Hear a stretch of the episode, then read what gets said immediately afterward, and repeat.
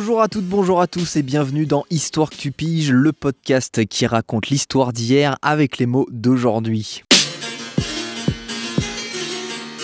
Et aujourd'hui, je voulais vous parler d'un gars qui s'appelle Hugues, Hugues Capet.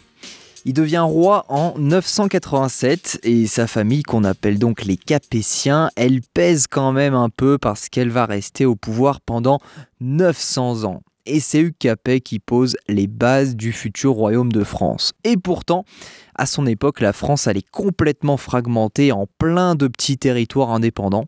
Alors Hugues Capet, il a fait quoi pour essayer de créer la France? Eh bien, c'est ce qu'on va voir tout de suite. Pour vous planter le décor, autour de l'an 1000, il y a un royaume qui s'appelle la Francie occidentale. Alors ça regroupe une grosse partie de la France actuelle, plus la Catalogne et une bonne partie de la Belgique et des Pays-Bas. Et Hugues Capet, lui, devient roi de Francie occidentale en 987. Mais en fait, ça fait euh, à peu près un siècle que euh, la Francie occidentale part complètement en cacahuète, c'est-à-dire que plusieurs régions ont quasiment pris leur indépendance, comme euh, par exemple la Normandie, l'Aquitaine, la Bourgogne ou la Provence. Et Hugues Capet, comme d'ailleurs les derniers rois avant lui, il est incapable de trouver une solution il a plus assez d'autorité, plus assez de pouvoir pour reprendre le contrôle des régions. Donc en fait, Hugues Capet, il dirige un territoire pas si grand que ça, qui regroupe en gros euh, l'île de France, la Champagne-Ardenne, la Picardie et euh, le nord de la vallée de la Loire, donc euh, des villes comme Orléans ou Tours. Et c'est là que Hugues Capet est plutôt malin en gros, il se dit euh, bon, je vais pas m'épuiser comme beaucoup de mes prédécesseurs à essayer de soumettre coûte que coûte euh, toutes les régions qui m'obéissent pas, mais je vais déjà renforcer au maximum le petit territoire que je contrôle. Donc, déjà, Capet, il évite de déclencher des guerres il va pas se frotter à ses voisins du sud, euh, comme par exemple en Aquitaine euh, et en Bourgogne. Et en échange, les Aquitains et les Bourguignons euh, laissent Hugues Capet pépère dans son petit royaume autour de Paris. Et c'est une stratégie qui est plutôt payante. Du coup, quand euh, les champs sont pas transformés en champs de bataille, bah, ça aide à tirer pas mal de richesses agricoles, donc euh, l'agriculture se développe bien dans le royaume de Hugues Capet. Comme son territoire est pas si grand, il arrive à contrôler que tout le monde paye bien des impôts, ce qui est beaucoup plus compliqué quand vous dirigez un immense empire.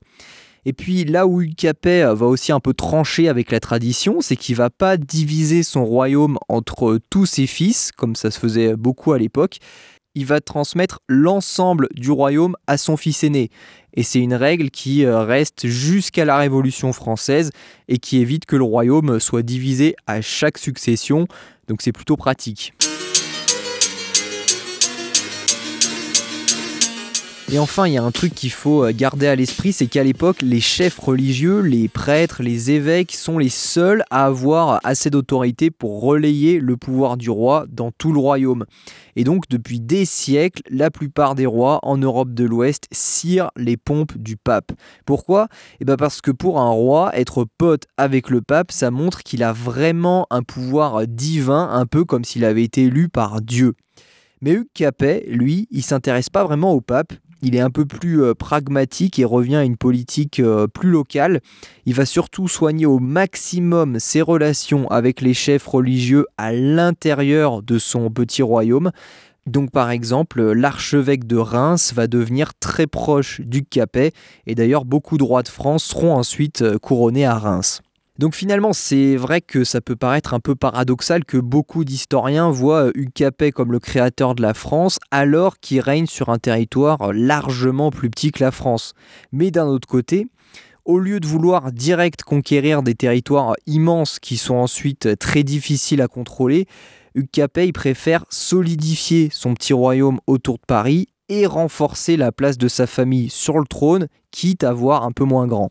Et ça marche puisque euh, sa famille garde le pouvoir pendant 900 ans et que la France va bien se construire petit à petit autour du royaume du Capet. Mais ça, on le verra dans les prochains podcasts.